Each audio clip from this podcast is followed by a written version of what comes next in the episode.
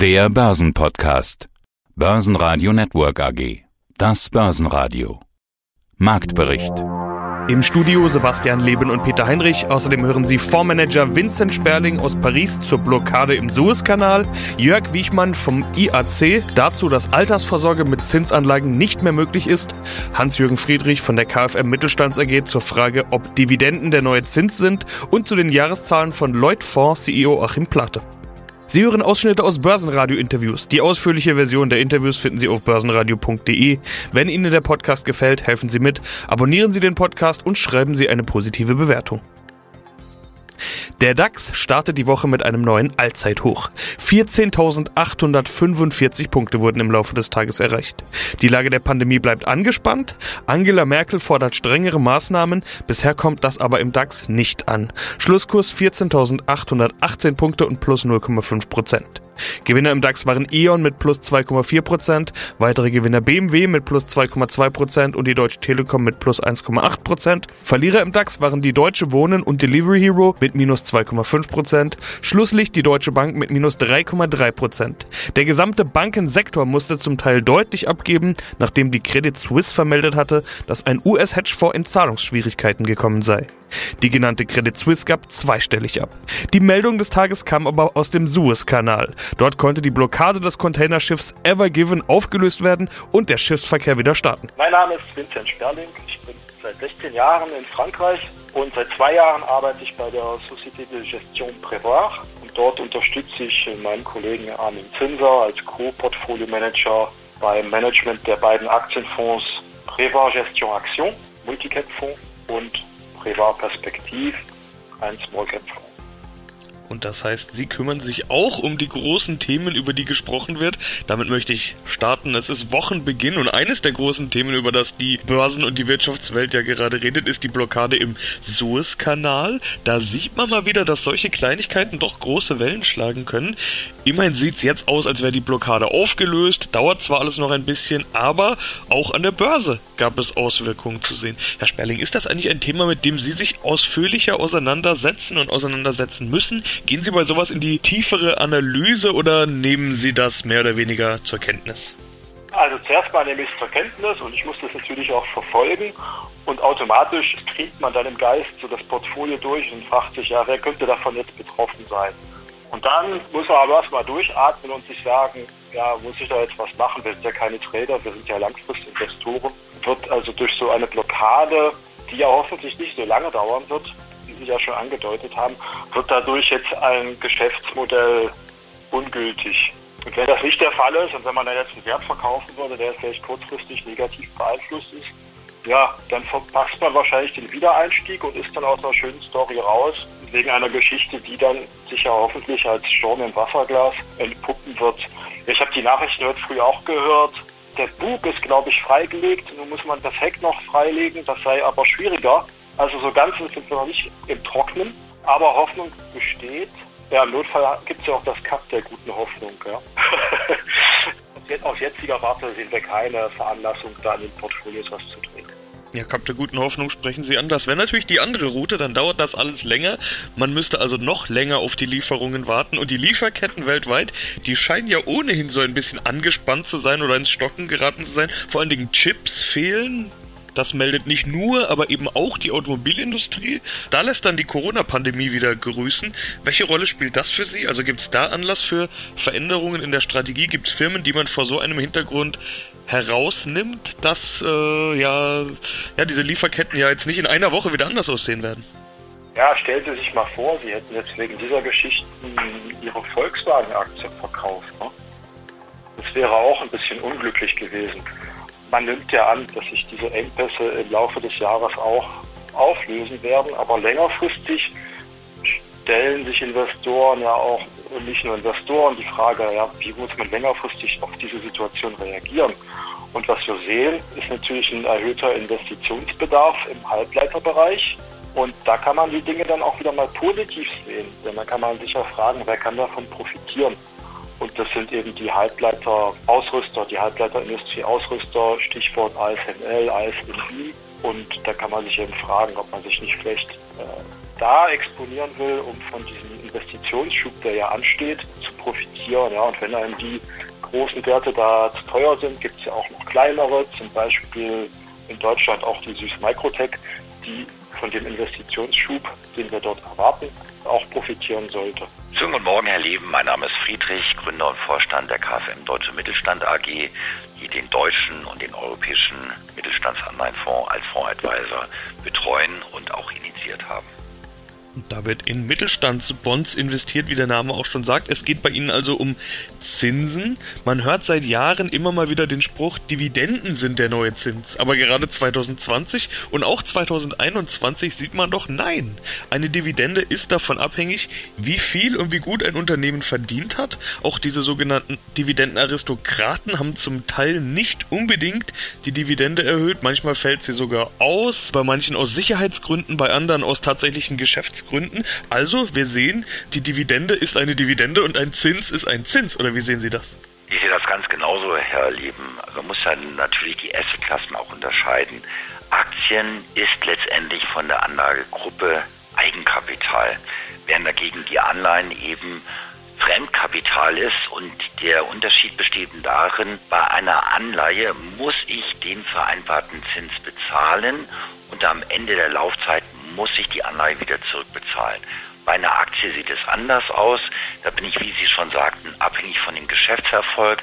Wenn das Geschäft super läuft, dann bin ich in der Lage, möglicherweise sogar Dividenden zu erhöhen. Läuft es mal nicht so gut, dann kann ich eben vielleicht nicht mehr so die gewohnte Dividende im gleichen Maße bezahlen. Und sollte es in dem Geschäftsmodell insgesamt mal schwierig werden, wir sehen das ja gerade bei den großen Unternehmen wie TUI, Adidas oder auch bei der Lufthansa, dann habe ich mitunter sogar Verluste oder bei Fraport, die dazu führen, dass das Eigenkapital erstmal geschmälert wird. Das sieht man dann auch an den Kursen von den Aktien, die schmilzen dann ab. Während dagegen eine Anleihe, auch wenn mal der Kurs dann vielleicht unter 100 Prozent ist, sie muss am Ende der Laufzeit wieder zurückbezahlt werden. Das heißt, der Anspruch eines Kapitalanlegers in Richtung Anleihen ist immer von der Bezahlung her bedeutsam besser, weil da muss ich ja zurückbezahlt werden, als beispielsweise bei einer Aktie, weil die kann ja unendlich laufen. Und das ist schon ein bedeutsamer Unterschied. Ja, aber wenn die Firma pleite ist, dann ist es egal, welche Art von Anleger man ist. Oder stimmt das vielleicht gar nicht? Also wir haben ja auch schon oft über das Thema Risiko gesprochen. Bei ja. Mittelstandsbonds gibt's eben dieses Ausfallrisiko und man spricht nach wie vor von drohenden Pleitewellen. Ganz so schlimm wie ursprünglich mal erwartet wird's wohl nicht kommen. Aber warten wir den Rattenschwanz erstmal ab. Ich will mal so rumfragen, wie ist eigentlich das Risikoverhältnis? Sind Gläubiger besser dran oder der Aktionär, wenn es dann tatsächlich zur Pleite kommt? Also wenn es richtig knallt, ganz ehrlich gesagt, sind meistens alle Anleger dann schon von betroffen. Jetzt hängt es davon ab, inwieweit letztendlich die Anleihen besichert sind. Es gibt ja durchaus, wir sehen das ja auch bei uns im Portfolio, grundpfandrechtlich abgesicherte Anleihen. Dann habe ich dort eine Sicherheitsmasse, auf die ich zurückgreifen kann. Aber stellen wir jetzt mal ein Unternehmen, was im Handel von Rechten unterwegs ist wenn dann es zu einer Verwertung kommt, wird es natürlich sowohl auf der Eigenkapital- als auch auf der Fremdkapitalseite schwieriger sein. Man versucht natürlich dann immer über Restrukturierungsmaßnahmen, gibt es ja auch eine ganze Reihe von rechtlichen Möglichkeiten, die Anspruchsgrundlage, die ein Anleihegläubiger hat, dann irgendwo sicherzustellen. Aber ich gebe Ihnen vollkommen recht, wenn wirklich Game Over ist, also nehmen wir mal an, Sie sind das Geschäftsmodell ist jetzt ganz stark von der Corona-Krise in Mitleidenschaft gezogen, sei es jetzt äh, Gastronomiebetriebe, Hotelbetriebe, Reiseveranstalter. Dann könnte das natürlich im schlimmsten Falle schon dazu führen, dass hier es einen Einschlag gibt. Aber wir sehen natürlich auch, dass eben gerade bei mittelgroßen und großen mittelständischen Unternehmen, die eine Kapitalmarktexpertise haben, dass die natürlich Gegenmaßnahmen eingeleitet haben, sei es beispielsweise über den Wirtschaftsstabilisierungsfonds, die Eigenkapitalquoten sind nochmal erhöht worden, sodass man da versucht, das Geschäftsmodell flankierend eben zu stabilisieren. Jörg Wichmann, Geschäftsführer des Itzo Aktienclubs, Gründer des IACs seit 1998.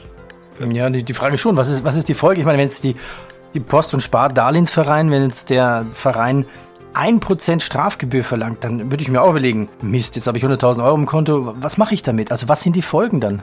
Äh, ja, also das, das, das ist ja nicht nur der Strafzins, der einem wehtut, äh, sondern was eigentlich noch mehr schmerzt, was viele Anleger aber gar nicht merken, das ist die Inflation. Also viele sind noch zufrieden und sagen, wenn ich 0% Zinsen habe, dann ist es okay, dann wird mein Geld zwar wenigstens nicht weniger. Aber das ist ja nicht ganz korrekt, denn wir haben ein, zwei Prozent Inflation, aktuell etwa anderthalb Prozent. Wenn man das mal die letzten Jahre schon ausgesessen hat oder über die nächsten zehn Jahre hochrechnet, dann verschwinden auch schnell mal 20 Prozent meines Geldes und zwar ohne Strafzins. Und wenn der Strafzins jetzt noch oben drauf kommt, dann kann ich mir ausrechnen, dass ich über die nächste Dekade vielleicht äh, sogar ein Drittel meines Ersparten an Kaufkraft verlieren werde. Deshalb muss das Geld vom Konto weg, zumindest das Geld, was nicht als Notgroschen zwingend natürlich immer da ist. Aber Altersvorsorge mit Zinsanlagen ist nicht mehr möglich und das begreifen die Leute erst langsam. Aber die, die es begreifen, die geraten dann teilweise auch in Panik und auf die Frage, ja, was machen die dann oder was ist die Folge? Die Folgen können wir sehen in den letzten Jahren. Das sind dann äh, Fluchtbewegungen in, in Anlagen, die noch höhere Zinsen versprechen, wie zum Beispiel die P&R Containerpleite, die wir dann hatten, weil die mit drei oder vier Prozent Zinsen in Sachwertanlagen geworben haben, ist in die Hose gegangen. Also diese Flucht ist eine sehr gefährliche Sache und der aktuellste Fall, den wir dazu ja gerade hatten, ist die, die Abwicklung oder Pleite der Greensill Bank, jetzt vor wenigen Wochen recht medienwirksam dann ja letztendlich in die Pleite geschlittert ist und den deutschen Einlagensicherungsfonds, der ja die, die Einlagen von Privatanlegern abdeckt, letztendlich mit bis zu zwei Milliarden belasten wird. Das wird die größte Bankpleite in Deutschland sein, die abgesicherte Bankpleite seit Lehman Brothers im Jahr 2009. Also die Flucht vom strafverzinsten Haftbarkonto, sag ich einfach mal, oder von jedem anderen Konto weg zu irgendeiner Bank, die mir vielleicht dann nochmal 0, irgendwas Prozent mehr an Zinsen bringt oder welche komischen Anlagen, grauen Kapitalmarkt, die kann es nicht sein. Das hat auch Warren Buffett, der bekannte Investor aus den USA, jetzt am Anfang des Monats in seinem jährlichen Newsletter geschrieben an seine Aktionäre, sagte, das ist nicht die Lösung, sondern das ist eigentlich dumm und das ist sehr risikoreich, sondern die Conclusio muss sein, dass ich als Anleger verstehe, dass die Welt sich geändert hat. Ich kann in Zinsanlagen kein Vermögen mehr aufbauen, nicht mal mehr erhalten. Also muss ich in Sachwerte und eigentlich dahin, was ja schon unsere Eltern und Großeltern wussten, die nämlich den Volksspruch Sachwert schlägt Geldwert ja irgendwann vor Jahrzehnten mal aus der Taufe gehoben haben. Ja, einen schönen guten Tag. Mein Name ist Achim Schlate. Ich bin der Vorstandsvorsitzende der Leutfonds AG hier in Hamburg. Wir haben ja schon mehrfach über Ihren Transformationsprozess gesprochen. Sie haben sich gewandelt hin zu Publikumsfonds, Fintech, Robo-Advisory und Vermögensverwaltung. Was man während eines solchen Prozesses ja überhaupt nicht gebrauchen kann, ist eine globale Pandemie, aber genau die hat sie erwischt 2020. Das Thema ist noch immer nicht überwunden. Jetzt hat sich der Finanzmarkt aber ausgesprochen positiv entwickelt, rausgehend aus dieser Pandemie, so will ich es mal formulieren, was für einen Voranbieter grundsätzlich ja gut ist. Und der Trend zur Digitalisierung hat sich durch die Pandemie auch massiv verstärkt. Damit vermutlich auch die Trends Fintech und Robo-Advisory, also genau Ihre Themen. Was sagen Sie denn jetzt im Rückblick zu dieser Pandemie? War das für Sie ein, eher ein Belastungsfaktor oder konnten Sie vielleicht sogar den ein oder anderen Vorteil aus dieser Situation ziehen? Naja, zunächst einmal, ich war noch keine 100 Tage hier in meiner Position. Da eilte uns ja Ende Februar die Corona-Krise und egal was man jetzt sagt, man darf nie vergessen, ja, wie viel Leid diese Krise in viele Familien gebracht hat, auch durch die Todesfälle. Auf uns bezogen, auf die Leutfonds AG muss man sagen, dass wir ja gerade Megatrends hier adressieren und umsetzen.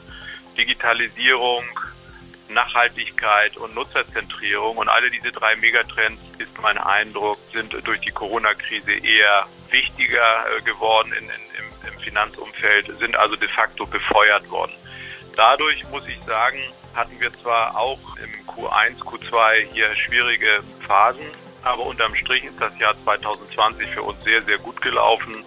Nicht nur in Bezug auf die erreichten Zahlen, sondern insbesondere eben, weil sich unsere Strategie und die Trends, die wir hier umsetzen, ja im wahrsten Sinne des Wortes immer nachhaltiger erweisen ein wichtiges Ziel, das sie sich gesetzt haben, war der Turnaround im zweiten Halbjahr. Da hatten wir beim letzten Mal drüber gesprochen. Das haben sie geschafft. Sie hatten mir gesagt, ihr Ziel ist für 2021 ein positives operatives EBITDA. Haben sie ja jetzt schon 2020 erreicht. 7 Millionen Euro. Wie haben sie das geschafft?